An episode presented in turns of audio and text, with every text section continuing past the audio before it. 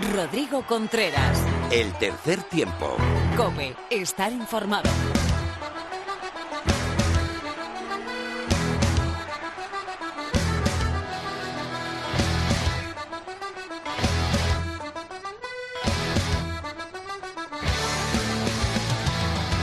Hola, ¿qué tal? Bienvenido a tu programa de rugby, bienvenido a la entrega 142 del tercer tiempo de la cadena Cope.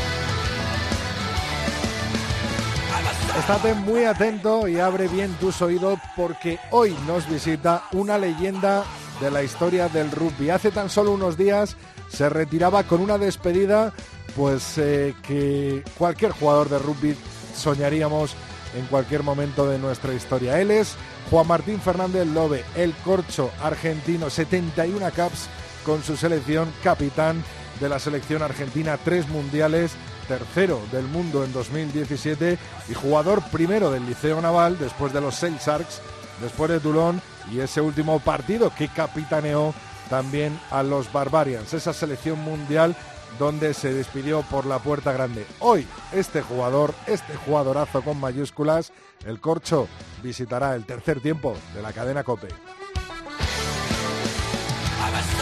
Tenemos a los mandos técnicos a nuestro amigo y compañero Jaime, al que damos la bienvenida de nuevo. Y te recuerdo cuáles son nuestras redes sociales para que nos escribas lo que sea relacionado con el oval. Estamos en Twitter como arroba 3 tiempo cope con número. Nuestra cuenta de Facebook es facebook.com barra el tercer tiempo y nuestro mail es el tercer tiempo arroba cope punto es. Jaime, empezamos.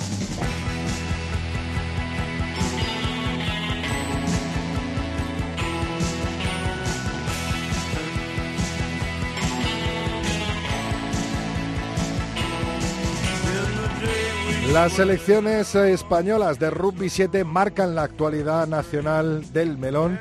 Así los Leones del Seven de Pablo Feijó quedaron decimoquintos en el Last World Series eh, de Londres. Los Leones 7 Emery, la esa segunda selección con jugadores con grandes talentos españoles muy jóvenes, quedaron cuartos, muy buen puesto en el torneo de Rovigo. En cuanto a las Leonas, compitieron en el prestigioso eh, torneo de Howard Hilton y las Leonas 7 Emerging quedaron terceras en el Valencia Rugby Fest.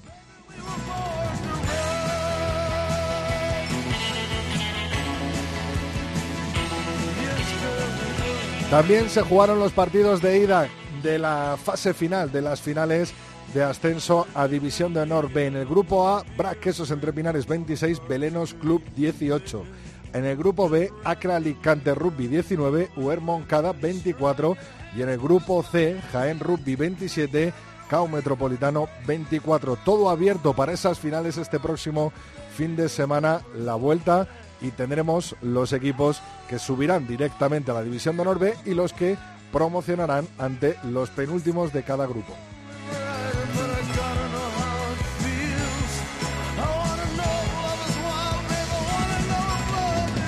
Y en el hemisferio sur, decimosexta semana del Super Rugby, para muchos la mejor liga del mundo del rugby. Highlanders 30, Hurricanes 14 el viernes, el pasado viernes 1 de junio. En la jornada del sábado 2 de junio, Blues 10 contra Rebels 20, Chiefs 20, Crusaders 34 y Reds 41, Waratahs 52. El domingo cerraron esta jornada, esta semana 16, los Brambis contra los Sunwolves con el resultado de 41 a 31 para los Brambis. Turno ahora del rugby femenino, de la actualidad de las chicas, con Lorena López.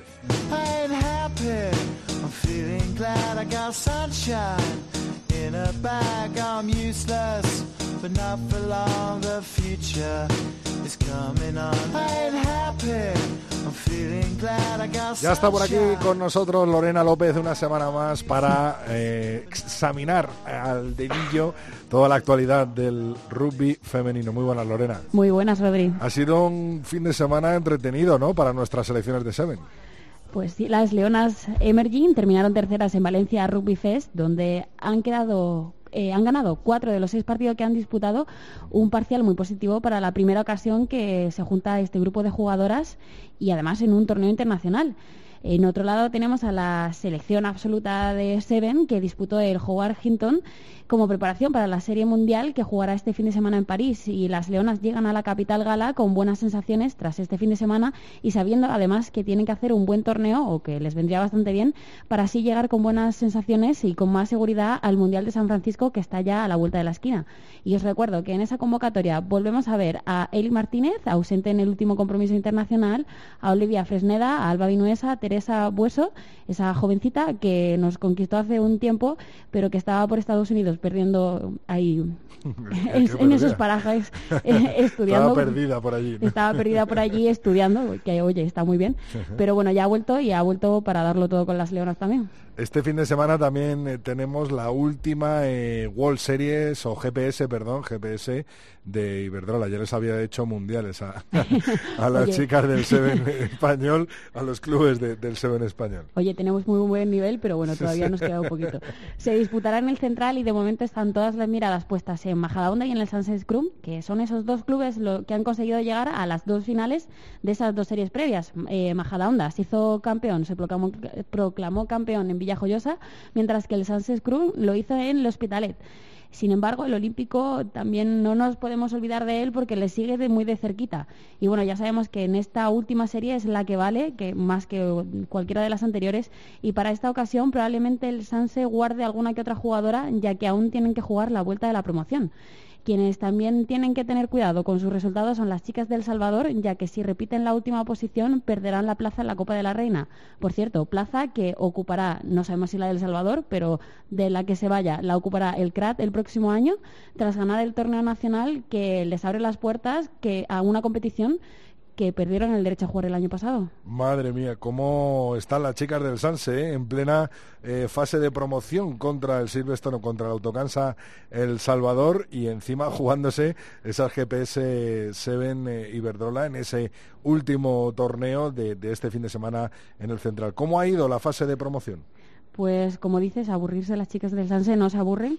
Y bueno, están un poquito más cerca de esa permanencia tras ganar 24-35 al Salvador en Puente de la Mora en Valladolid fue un partido cuanto menos emocionante, aunque también un poco frustrante, especialmente para las anseras, y es que el encuentro comenzó con un Salvador dispuesto a aprovechar cualquier error de las defensoras de la plaza y así lo hicieron. De hecho, las chamizas se fueron 17 puntos arriba al descanso, pero las del Saxe reaccionaron a tiempo y demostraron que el ritmo de la Liga Iberdrola, ese que han sufrido durante 14 jornadas, no es el mismo que el de las que juegan en las chamizas en la Liga Racional y es que esa regional se, se, sigue notando, aunque sea por segundo año consecutivo en el que llegan hasta, hasta las puertas de la Liga de Drola, las chicas del Salvador.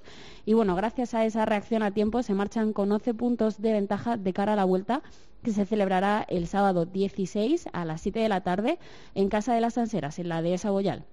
Y además tenemos que destacar que todo apunta a que el Chami ha sufrido una baja importante, la de su medio melé, Carmen Olías. Una de las jugadoras clave para el autocansa el, el, Salvador. Muchísimas gracias, Lorena. La semana que viene un poquito más de rugby femenino, ¿no? Y mejor. un abrazo. Un beso, Rodríguez.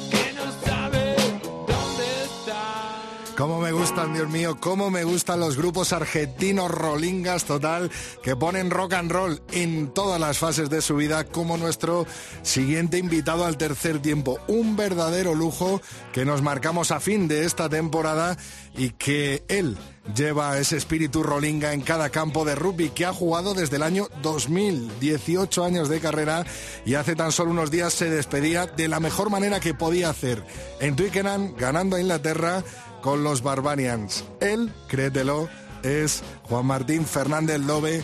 El corcho, muy buenas. Juan, bienvenido al tercer tiempo de la cadena COPE. Hola Rodrigo, ¿cómo andás? Pues... Por, por, llamarme.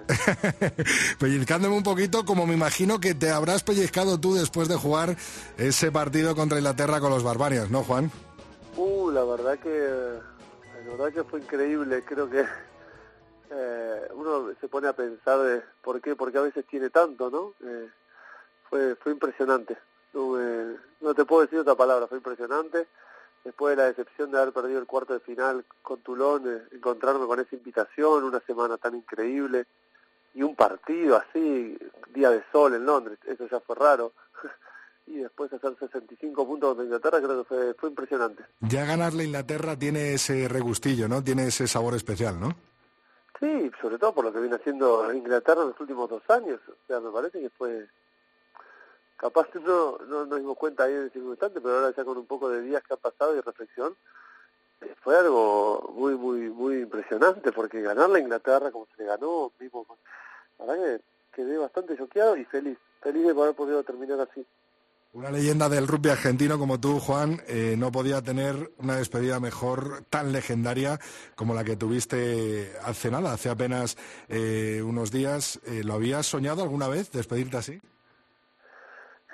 la verdad, sería sería muy loco decir que, que había soñado despedirme en Twickenham pateando una conversión. Así que... No, y metiéndola, ¿no? Y metiéndola, exacto. Eh, ah, no, eso era seguro, eh, si pateaba la tenía que entrar. Muchos años, muchos años de práctica, si no, no, lo íbamos a hacer. Pero, ¿qué crees que te diga? La verdad, eh, soy un agradecido a este deporte, lo he dicho muchas veces. Me ha dado muchísimo más de lo que uno le ha aportado a este deporte, así que solo decirle gracias al rugby y todo lo que eso trae, la gente que trae, los valores que trae. Muchas veces eh, decimos, Juan, que em, bueno, un jugador de rugby lo es siempre, ¿no? Me imagino que tú seguirás vinculado a este deporte, ¿no? Sí, sí, seguro. Y ya de por sí me, ha forjado y me ha formado un, carácter y una forma de vida y una forma de, comportarme. Así que siempre lo digo, o sea, los valores y la forma en la cual trato de, de manejarme la vida y con mis pares es trato de copiar lo mismo que hice adentro de una cancha de rugby. Eh, es lo más importante. Eh, Juan, te lo habrán preguntado infinidad de veces, pero yo creo que la gente aquí en España, eh, muchos no somos eh, conscientes de dónde viene el moto, por qué el mote, por qué corcho. ¿Por qué corcho? Y fue, fue mi familia y primos. Cuando era chiquito tenía un cuerpo chiquitito y una cabeza grande. Entonces era muy parecido al, al corcho de champán y entonces así ahí vino corcho y bueno y después me creció un poco más el cuerpo pero me quedó y ya todos me conocen como corcho.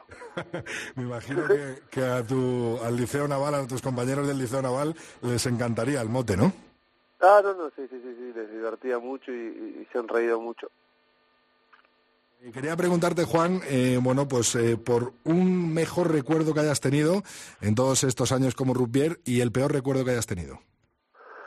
Me lo han preguntado ya un par de veces y, siempre mi respuesta es que difícil. La verdad, para mí el rugby es, y lo repito bastante, es eh, sobre todo saquemos títulos, partidos, eh, es poder ganarse el respeto de, de, compañeros y, y, de rivales y el eh, y el esos, esos recuerdos, el, generar recuerdos, tanto buenos, malos, pero generar recuerdos y disfrutar. Y me parece que hay tantas tantas cosas, como te digo.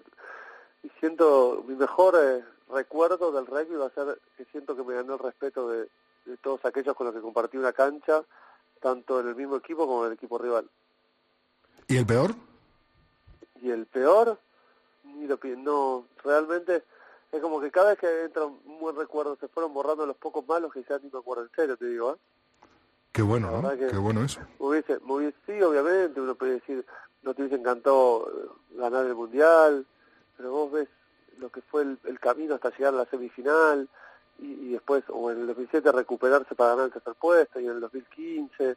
Entonces, hay algunas cosas que no estuvieron tan divertidas o la gente mala en el 2011 cuando me rompo la rodilla, pero bueno, son cosas que pasan y que el equipo haya aceptado que yo me quedara y quedarme ahí, es como que el rugby me dio mucho y es todo tan positivo me dio una familia, me dio, me dio muchísimo eh, haber compartido con mis hijos post, eh, post partidos que entran a la cancha y los veo correr, la verdad que no hay recuerdo malo del rugby. No, me parece que el rugby no se merece tener un recuerdo malo. ¿Están enganchados ya al rugby Felipe y Jaime? Ah, va, va- van y vienen, van y vienen. A ellos, para- a ellos lo que más les divierte es ir a la cancha y entrar a correr.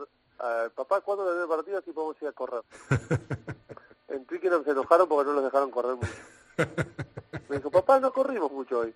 No, bueno, no es Tulón, no hacer lo que queremos acá.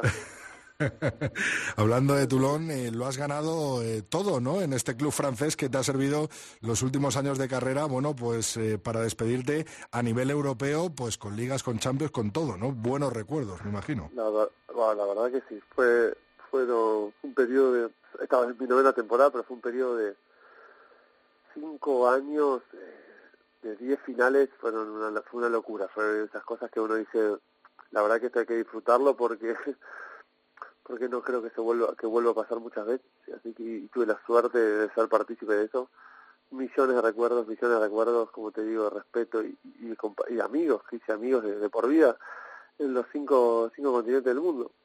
Yo pude dis- disfrutar de la final del top 14 de, que, que jugasteis, que perdisteis contra el Racing 92 en el estadio de, de Nou Camp y era Uh, impresionante, Qué ¿no? final, qué final, la verdad.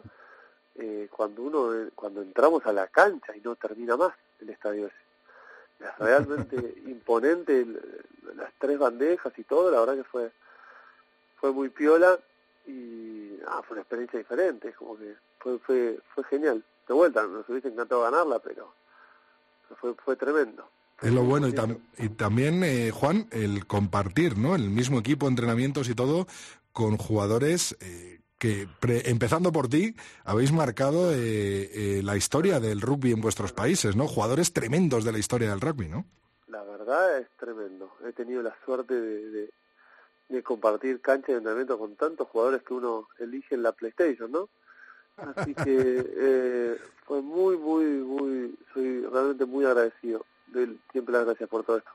Eh, hemos hablado de Toulon, quería también pedirte que eh, destacaras eh, algo eh, de tus cinco años en Seis Sharks y, por supuesto, de tu club de toda la vida de, del Liceo Naval eh, allí en Argentina.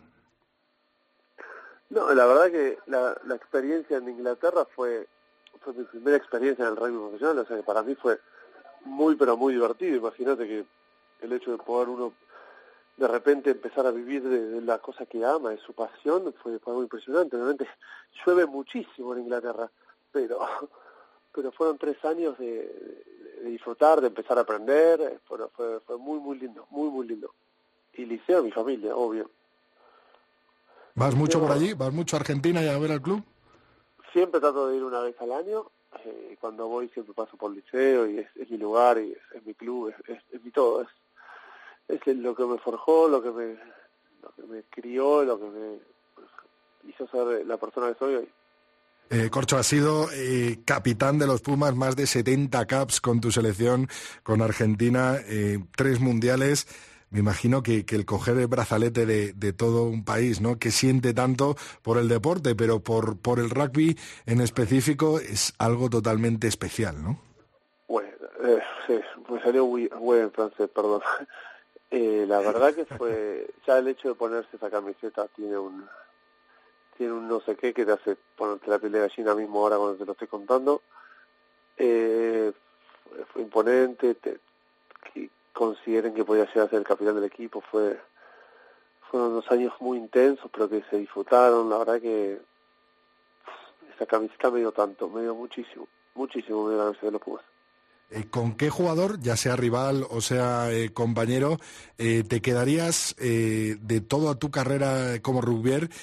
¿Qué jugador pondrías de ejemplo? Sé que tú eres un ejemplo, pues para muchos de nosotros, incluso aficionados que no han jugado nunca al rugby y ven la garra, ¿no? Que pones en el campo, el, espíritu, ¿no? Que, que- llevas contigo en cada partido.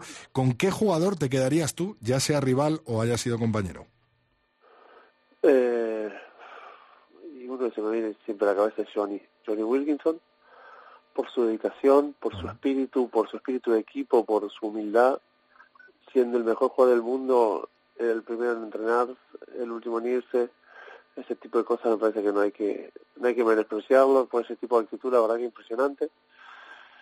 Y después tengo amigos de por vida, que me llevaría un rato largo nombrarlos, eh, pero el rugby me ha dado amigos de, de, la vida, en, los Pumas me ha dado Juan Leguizamón, que hoy somos somos hermanos, así que la verdad que tengo mucho respeto y feliz. Me has escuchado mucho decir feliz porque el, rugby me dio felicidad.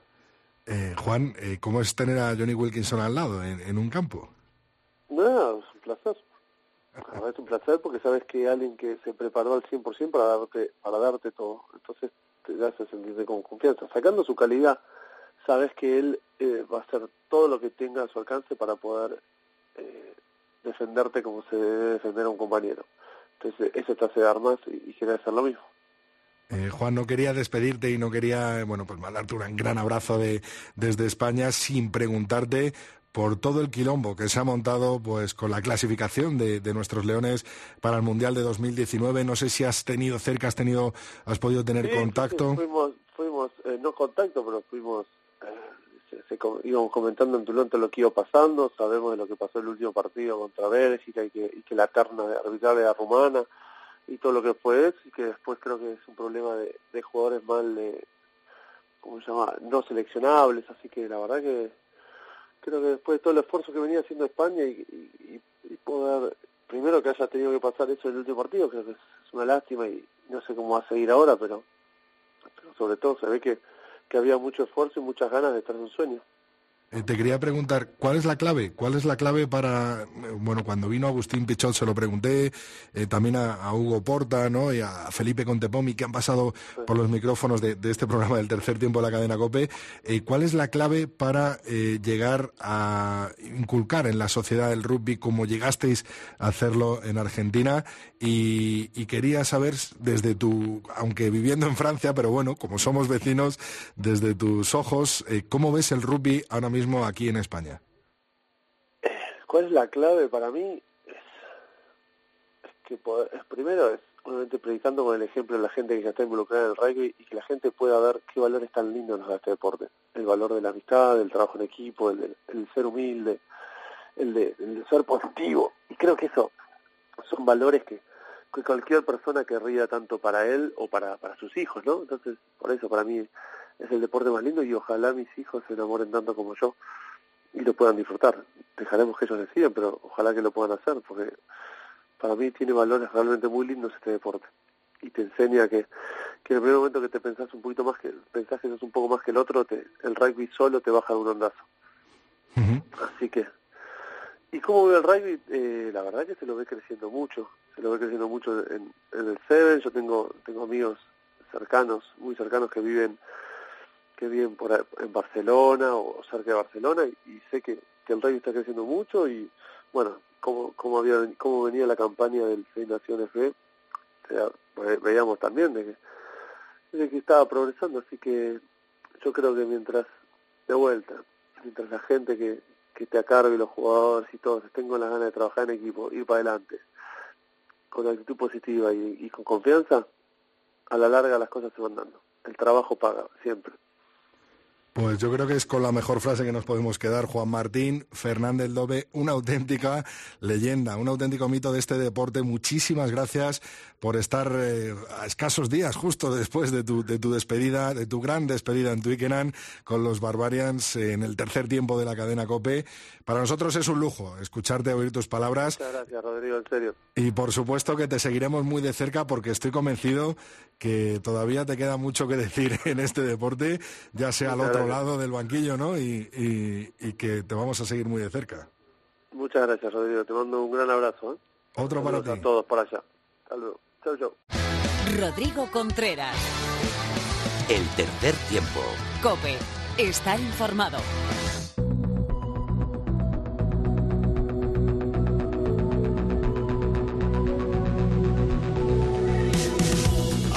trusted a priest.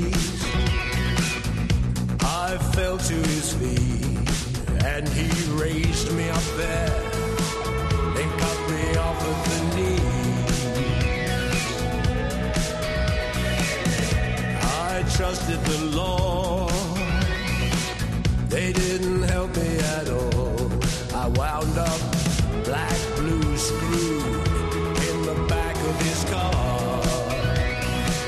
Se incorpora a nuestra tertulia Felipe Rodríguez del blog de Rugby de Alcalá. Muy buenas, Felipe. Buenas, ¿cómo estáis? También está con nosotros nuestro compañero Fermín de la calle. Muy buenas, Fermín. Muy buenas.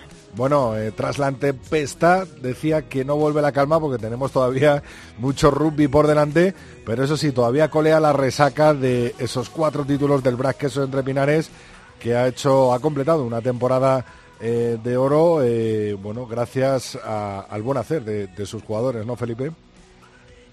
Perdona, me decías que me he ido, me he ido. Eh, temporadón del BRAC, temporadón sí, del sí, BRAC. Sí, sí, sí, sin duda. Eh, sin duda eh, hemos visto cómo Merino levantaba su décimo tercer título. Creo que esto le hace ser un entrenador, si no de leyenda, histórico para no solo para el Quesos Entre Pinares, sino para sino para el, rugby español en, en, general. Y la verdad que hemos visto un Brac Quesos Entre Pinares que ha perdido un solo partido en, en San Boy después de ganar el derby, justo campeón y yo creo que como dijo su entrenador hubiese sido injusto que la liga no se la hubiesen llevado al final. Fermín.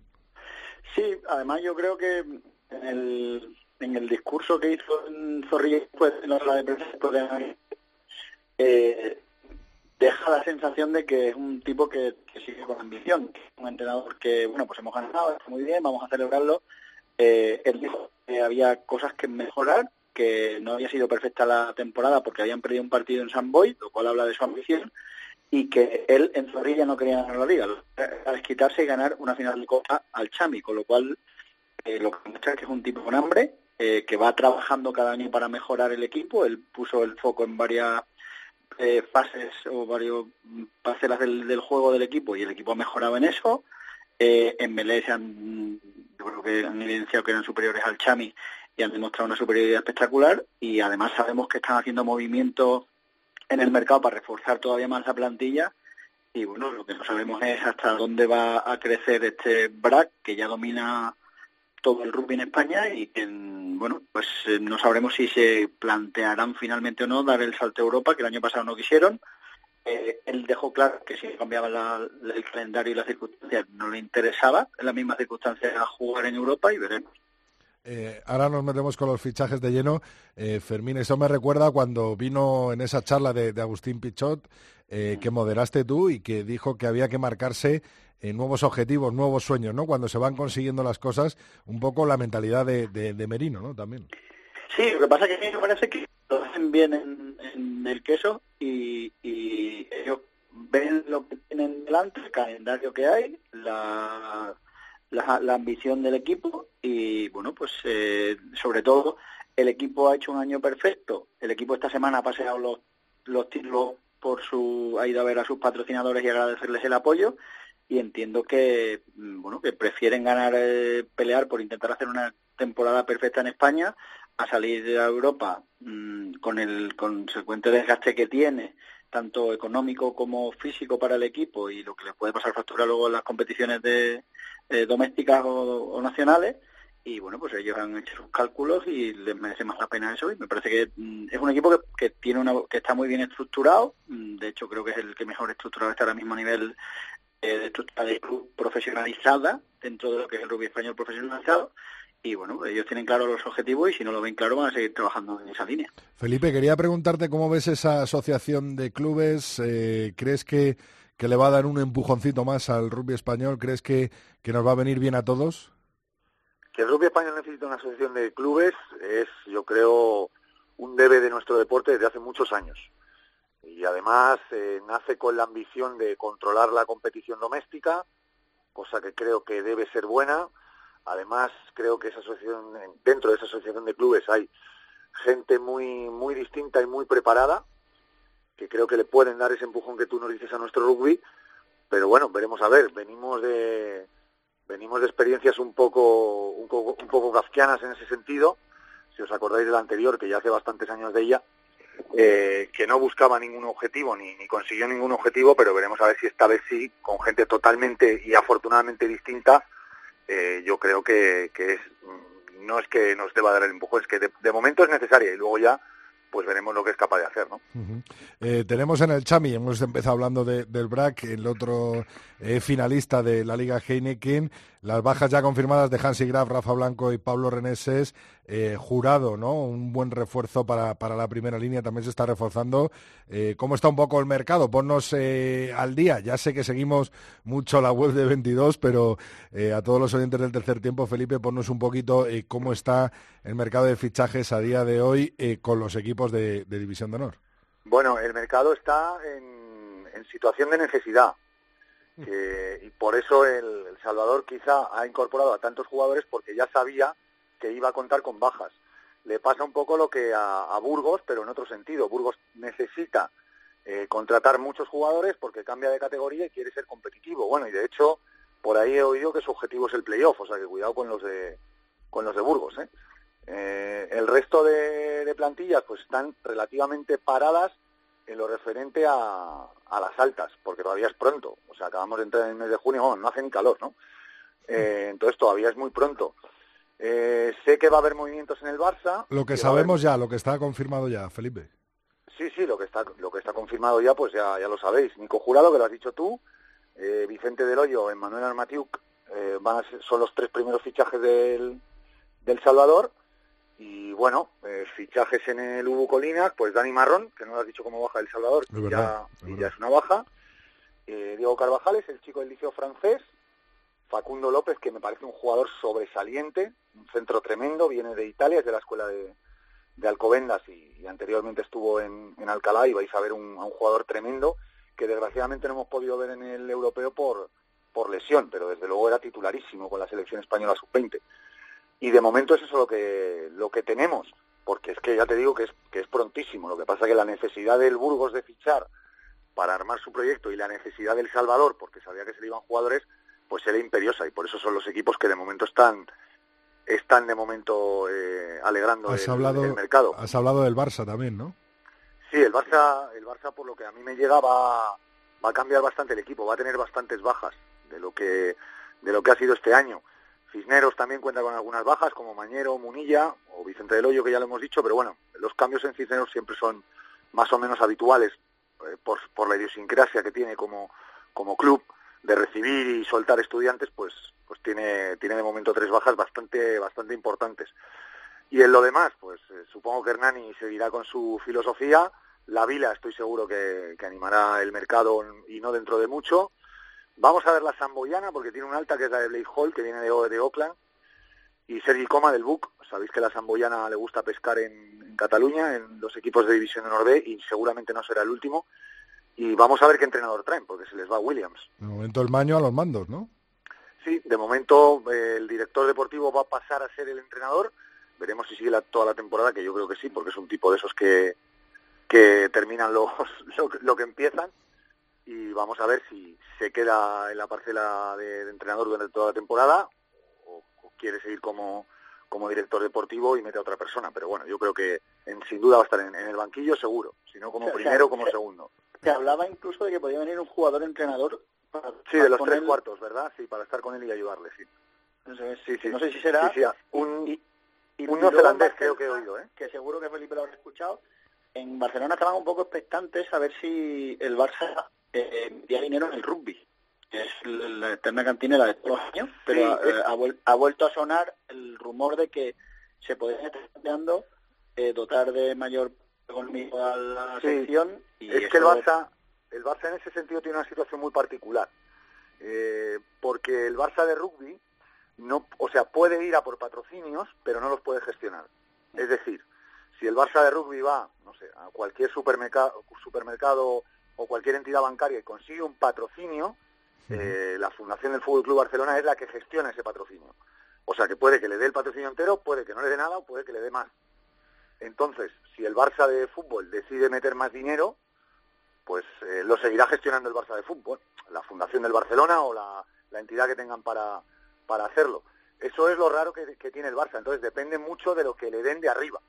No depende del trabajo que ellos hagan no, y el directivo del Barça que además eh, trabaja en una gran compañía de, transportes y me lo decía, que dice, hombre, eso está bien porque te aseguras el futuro, dice, pero a veces también, pues oye, a lo mejor no, no te da alas para encontrar un gran, un gran patrocinador.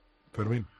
No, que, que eso, si, si, si, dan el paso de meter dinero ahí, pues evidentemente cambiaría bastante la, el panorama con el Barça y, y, habría que colocarlo. Si ya el año pasado, de los cuatro primeros, peleando un poco más para arriba con, con Alcobendas, que Alcobendas también tiene un año eh, significativo porque este año se supone que recibirán ya el, acabarán el campo de terrazas y bueno, pues están trabajando un poco la inversión en el campo y en todo bien montado y, y veremos el presupuesto que tienen. Eh, a mí hay equipos que me da El presupuesto de... que tiene Alcobendas va a aumentar, ¿eh? El presupuesto que tiene Alcobendas, Alcobendas va a aumentar, el campo está prácticamente terminado, uh -huh. de hecho ya está hecha la obra civil, solo quedaría tirar el, el césped. No, no soy ingeniero civil, ¿eh? por lo que he visto desde fuera, tampoco. Pero bueno, que está, parece que está todo bien. Te veía ahí tirando, tirando, líneas, ¿no? Ahí con... Sí, es, exactamente. No, no, y, yo, sé yo... Que, y sé que tiene y sé que tiene un, un gran patrocinador eh, muy muy cerca, ¿eh? Yo sé que estoy esperando un poco eh, ver el, el grueso de la plantilla de este año, eh, si se queda o no se queda, están negociando continuidades y tal, porque también hay jugadores del equipo que interesan a otros equipos y han recibido ofertas, entonces pues es uno de los equipos que empezará a fichar en función a lo que se quede. Intentarán quedarse con la mayoría de los jugadores que tienen, que, que, que a han valido, y a partir de los que salgan, porque hayan decidido que tienen que salir o lo que sea, pues irán al mercado a buscar cosas más puntuales. Pero, pero sí que este año tiene un poco de follón y movimiento por el tema también del, del recibir las terrazas y lo que supone. Para, para sí, básicamente Alcobendas pues tiene, tiene en duda sus dos centros titulares o los dos centros titulares de, de la última parte de la liga, que son dos Matoto, segundas, que son Matoto e Iñaki. Los segundas sí, pero pero el cambio sería menos traumático, eh, porque bueno, no no han no han demostrado ser jugadores de la calidad de Matoto, por ejemplo, ni son como Iñaki, que ya lleva varios años en el club y que era un jugador que, o es un jugador, vamos, con un perfil que, en el que podía llegar a la capitanía en poco tiempo, ¿no? Entonces, si consigue retener a los centros, que yo sé que están trabajando para hacerlo, eh, y, y, luego, pues como tú bien dices, si los segundas se les van, pero estoy seguro que encontrarán en el mercado eh, algo complementario y que les sustituya bien, eh, Alcobendas sin duda va a tener un, buen, un buen proyecto, seguro. Que va a intentar luchar por la liga, también pero creo que para mí es clave retener a esos dos jugadores. Fermín, habías hablado de que el río suena por la casa quesera también, ¿no? Sí, bueno, eh, hay, hay run run que están buscando gente para, para dar ya el toque de reforzar al equipo, que ya de por sí la plantilla que tienen es espectacular.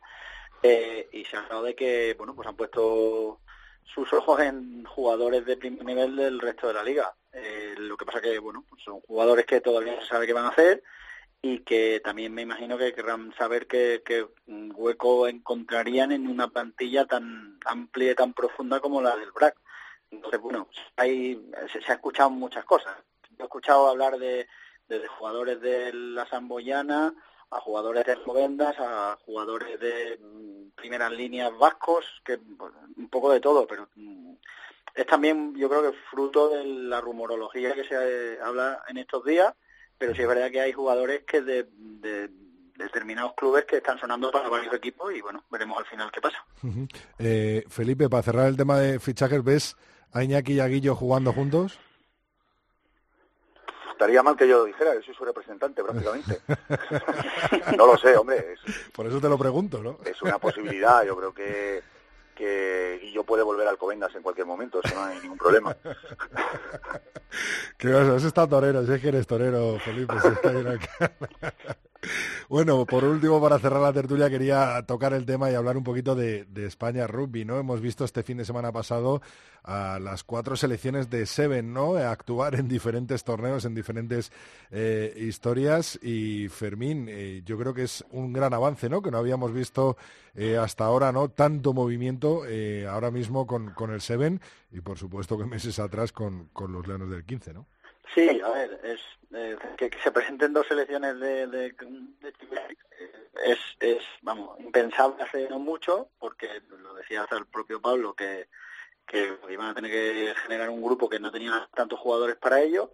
Creo que en las series de, de Londres han peleado, eh, podían o, o hacía pensar que el grupo en que estaban, eh, con Irlanda y Gales, ganando a Irlanda y Gales, no a Kenia, podían entrar en, las semifinales, pero los irlandeses, bueno, mm, dieron buena cuenta de los españoles. Es decir, que hay jugadores, están dando minutos a gente que tiene menos minutos actualmente y eso es bueno porque está dando también más profundidad al equipo, tiene gente jugando minutos de calidad.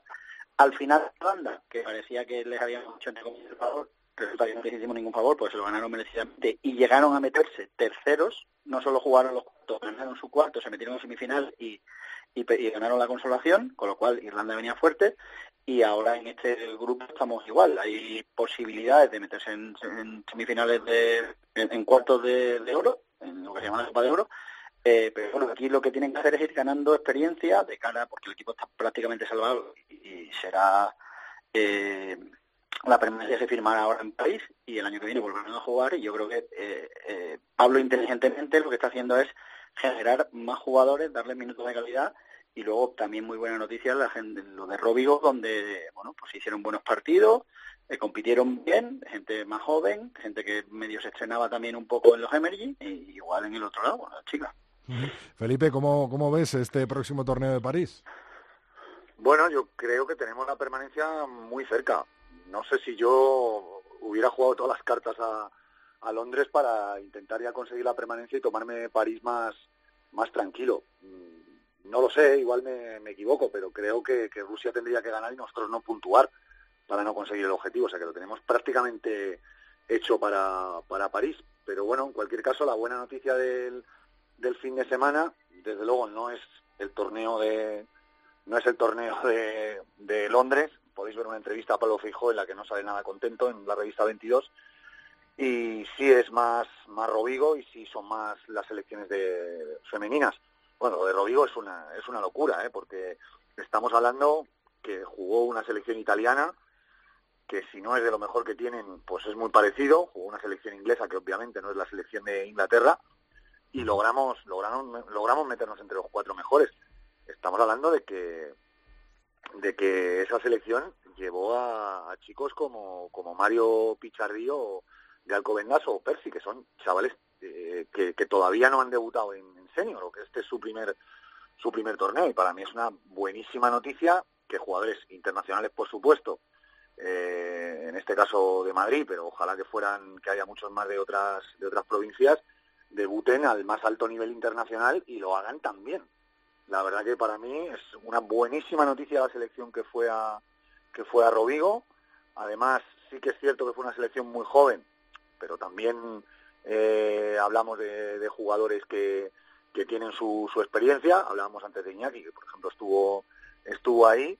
Eh, o, por ejemplo Monetti, el jugador del Salvador, Rafa de Santiago, que lo hemos visto en, las selecciones nacionales, eh, Nacho, que viene jugando en Cisneros, siendo el pateador de Cisneros desde hace mucho tiempo, aunque también es muy joven. La verdad que yo creo que tener un segundo grupo y poder competir a ese nivel, para mí es la buena noticia del Seven del fin de semana.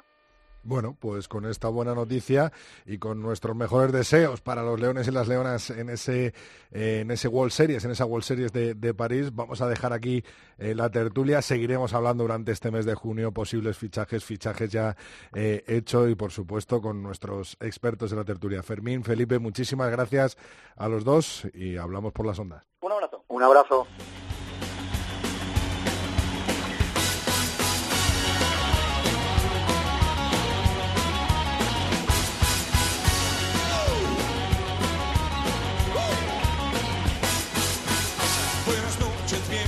Hemos casi casi atracado a Alhambra en el aeropuerto de Madrid Barajas dispuesta para salir hacia París otra vez en la élite mundial del rugby otra vez en las World Series del Seven donde están nuestros leones y nuestras leonas jugándose un año más estar en la élite mundial del rugby 7. Esto nos ha contado nuestra compañera Alhambra Nivas. Eh, muy buena a todos los oyentes del tercer tiempo COPE, saludo al equipo y nada, que me pilláis a punto de coger el vuelo para París, eh, para la última de la World Series, bueno, con muchas ganas de, que salga un buen torneo eh, previo al Mundial de San Francisco de julio y nada, que espero estar de vuelta la próxima semana en directo y nada, que vaya muy bien el programa, la semana y que por supuesto sigáis a las leonas y a los leones en el torneo de, de París, que en el caso de la chica empieza el viernes a mediodía y luego sábado y domingo eh, femenino y masculino.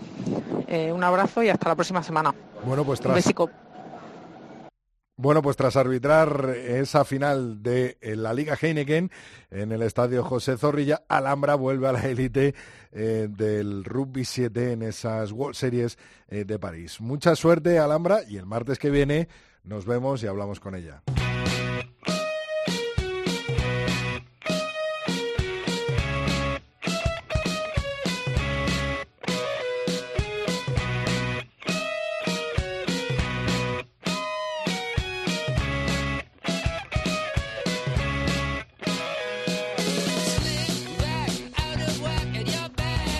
Tenemos por aquí con nosotros a nuestra compañera Mar Álvarez. Muy buenas, Mar. Hola Rodrigo, ¿qué tal? Pues un mes de junio que se nos presenta muy intenso y sobre todo que aconsejo a todo el mundo a que escuche, por supuesto, el tercer tiempo, pero también tu sección, porque vamos a aprender muchas cositas contigo. ¿Qué nos vienes a hablar hoy, Mar? Pues habíamos quedado, que- bueno, nos había quedado pendiente hablar de, del uso, para qué usamos los GPS. Ajá, en de el los rugby. jugadores, eso es. Sí, y un poco también su relación con el tiempo de juego o, o cómo usamos también el tiempo de juego como un valor de intensidad, eh, como cargas externas de- del jugador. Entonces, bueno, sobre el tiempo de juego, obviamente cuando nosotros medimos cuándo el balón está en juego, que es el tiempo que el jugador está, está activo, y entonces esto nos crea el ratio de trabajo y descanso. Y, y entonces los tiempos más o menos en nuestra liga van desde 24 a... Nosotros hemos registrado partidos de 24 minutos, que es muy bajo, a partidos de 37, que ha sido el más alto que hemos registrado este año. Si recuerdo en la final de Copa del Rey hablamos, ¿no? De que habían sido 27, 28 minutos. En ¿no? la Copa del Rey creo que fueron 29. 29. sí. eso sí, sí. Sí, en sí. cuanto al tiempo de juego, ¿no? Sí, con la selección hemos llegado a tener alguno, creo que el de Ruman, el de el de Alemania, no, el de Rumanía fue 39, que está muy bien. Es de los más altos que ha tenido la selección y a nivel internacional, en el último mundial hubo partidos que de 43 y 45 minutos y eso se puede ver en Super Rugby así con cierta frecuencia. Con facilidad, ¿no? Sí, bueno, no tanto con facilidad, pero es verdad que ellos hacen muchos puntos y eso hace que haya más paradas de, para patear, que quita tiempo de juego, pero cuando tienen mucha, mucha, mucha continuidad y hace que el tiempo de juego sea más alto. Cuando están jugando, ¿no? Cuando están en el campo, eh, bueno, pues no hay tanto parón, ¿no? Eso es. Y en cuanto al GPS, eh, Y en Mar, cuanto a los GPS, los usamos para medir la carga eh, externa del jugador.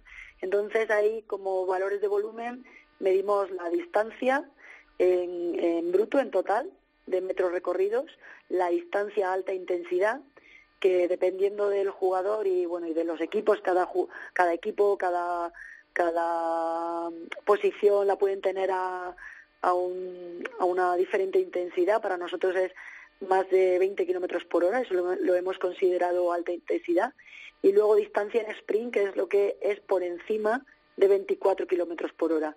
Es más o menos eh, global, pero luego hay equipos que hacen sus adaptaciones para, bueno, de- esto lo ajustas dependiendo de los test que les pasas a los jugadores.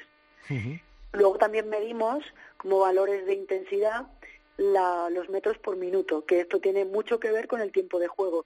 Tiempos de juego muy altos hacen que los metros por minuto del jugador sean muy altos.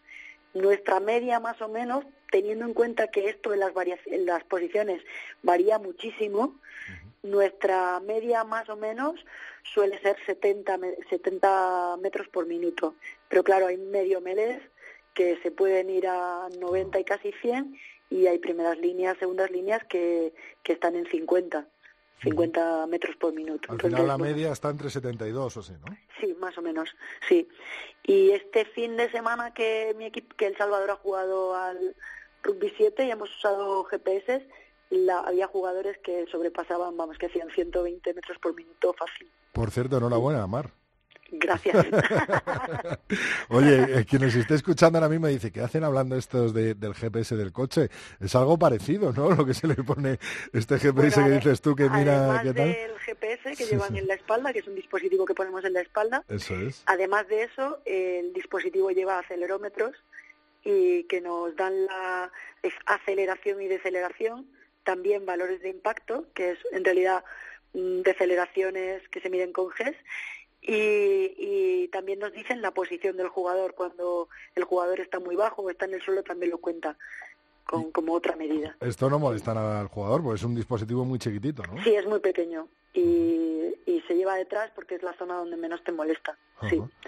Y a veces también le enlazamos un pulsómetro pero esto es un, para nuestros jugadores es un poco más incómodo para jugar porque sí que la parte más dura del pulsómetro está en el esternón y entonces a veces molesta.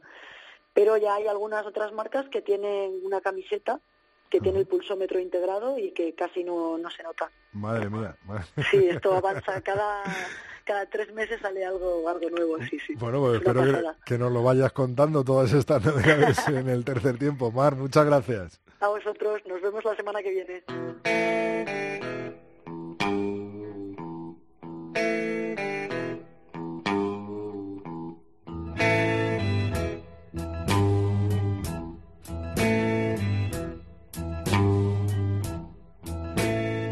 I had a friend one time. At least I thought he was my friend. Turno ahora para nuestro magistrado Oval. Hoy, ¿a quién le dedicará su sin bin nuestro compañero José Alberto Molina? Phil. Hola, Phil. Sin bin a los codiciosos soy, Rodrigo. Vi el sábado pasado, con leve diferido, el test entre Sudáfrica y Gales que se jugó en la capital federal norteamericana. La victoria galesa de ultimísima hora, 22 a 10, y con ese 15 experimental, no es reveladora de nada, porque Sudáfrica no fue o más bien fue como viene siendo últimamente, al modo platónico, simple sombra en la caverna de una realidad que fue. El problema es que la comparación, no ya con las grandes vacas sagradas de los 70 y 90, sino que palidecen al lado del equipo Springbok de 2015, sin ir más lejos. Cuantas más interferencias extradeportivas, Rodrigo, peor. Pero ese no era el motivo de mi sinbin, sino la predicada ruina financiera que a la Federación Americana le ha supuesto el magro espectáculo y unas gradas a medio llenar, que World Rugby parece presta a solventar. Ya sabemos, Rodrigo, dónde hace sus apuestas el tinglado. Por eso, precisamente, los Eagles tienen test match en la ventana de junio, entre otros eh, con los favoritos del cortubernio Bimon Pichot, que no son otros que los rusos. No sé cómo se anunciará a la sazón el partido. Hubo años en que lo publicitaban como el partido de las superpotencias, con manida metonimia de transposición política. Si a los Boque y a Gales los vieron cerca de 20.000 espectadores, a rusos y locales los verán acaso menos aficionados. Pero allí invierten los mandamases de la cosa. Necesitan comparsas, sin duda, para el torneo a 8 del próximo año 2019. Ya se sabe, lo del príncipe de Salina. Todo ha cambiado para que nada cambie en realidad, Rodrigo. Tienen igualmente partidos en ese periodo georgianos, rumanos, tonganos y otras faunas variadas, que así contribuyen a la saturación e incluso empacho. Y miren que quien esto predica tiene vistos partidos, porque la cantidad no es sinónimo de calidad. Reconozco, sin embargo, que rezongaría menos si nuestro 15 estuviera en el ajo y no penando ya en el purgatorio de los malditos a la espera de que pecados administrativos y de los otros sean perdonados. Como World Rugby, que es en realidad una antiguaya, vende bulas, habrá que comprarlas, que se entere aquel a quien corresponda. ¿O acaso los demás clavar en la puerta de una iglesia de nuestra fe oval, en este caso, 95 tesis, como hizo el herético Agustino en 1517, y leer públicamente una disputatio pro declaratione virtutis ovalis indulgentiarum? Pues este ha sido el Sin de Phil hoy en el tercer tiempo de la cadena Cope. La semana que viene un nuevo Sin con José Alberto Molina. Gracias, Phil. Nos vemos la semana que viene.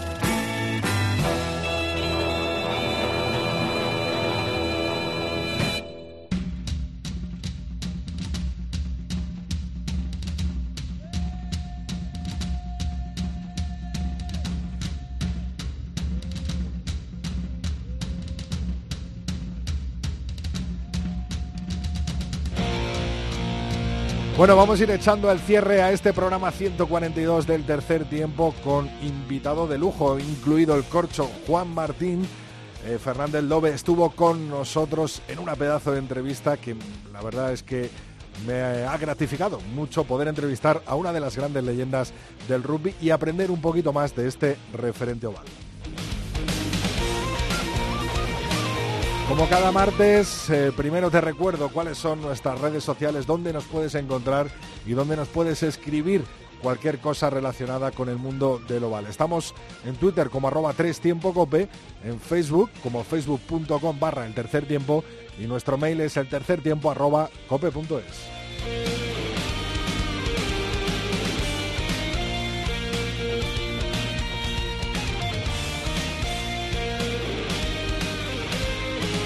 Y no me olvido de ti, nunca nos olvidamos eh, de vosotros en el tercer tiempo. Por eso voy a rescatado algunos de tus mensajes eh, durante toda esta semana pasada. Agustín González nos decía con respecto al Brac Queso entre Pinares, 4 de 4 este año.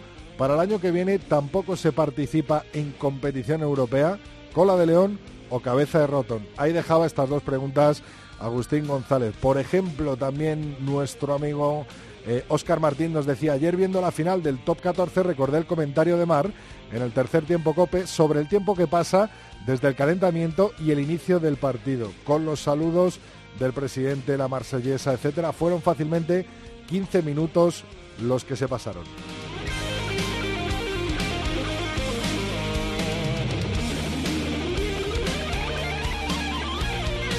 Medio Belén también nos decía, ¿os parece normal que no haya linieres oficiales en un partido de promoción a División de Honor femenina?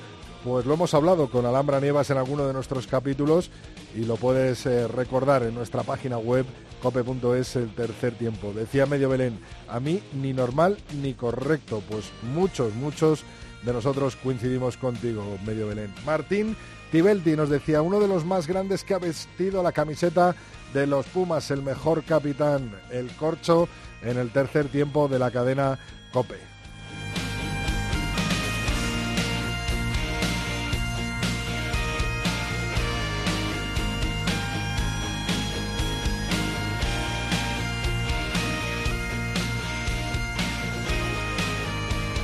Y con nuestro reconocimiento y nuestra felicitación para las Leonas, Premio Fundación Movistar al trabajo en equipo, nos despedimos hasta el martes que viene. Ya sabes, mucho más rugby, mucho más oval en cope.es.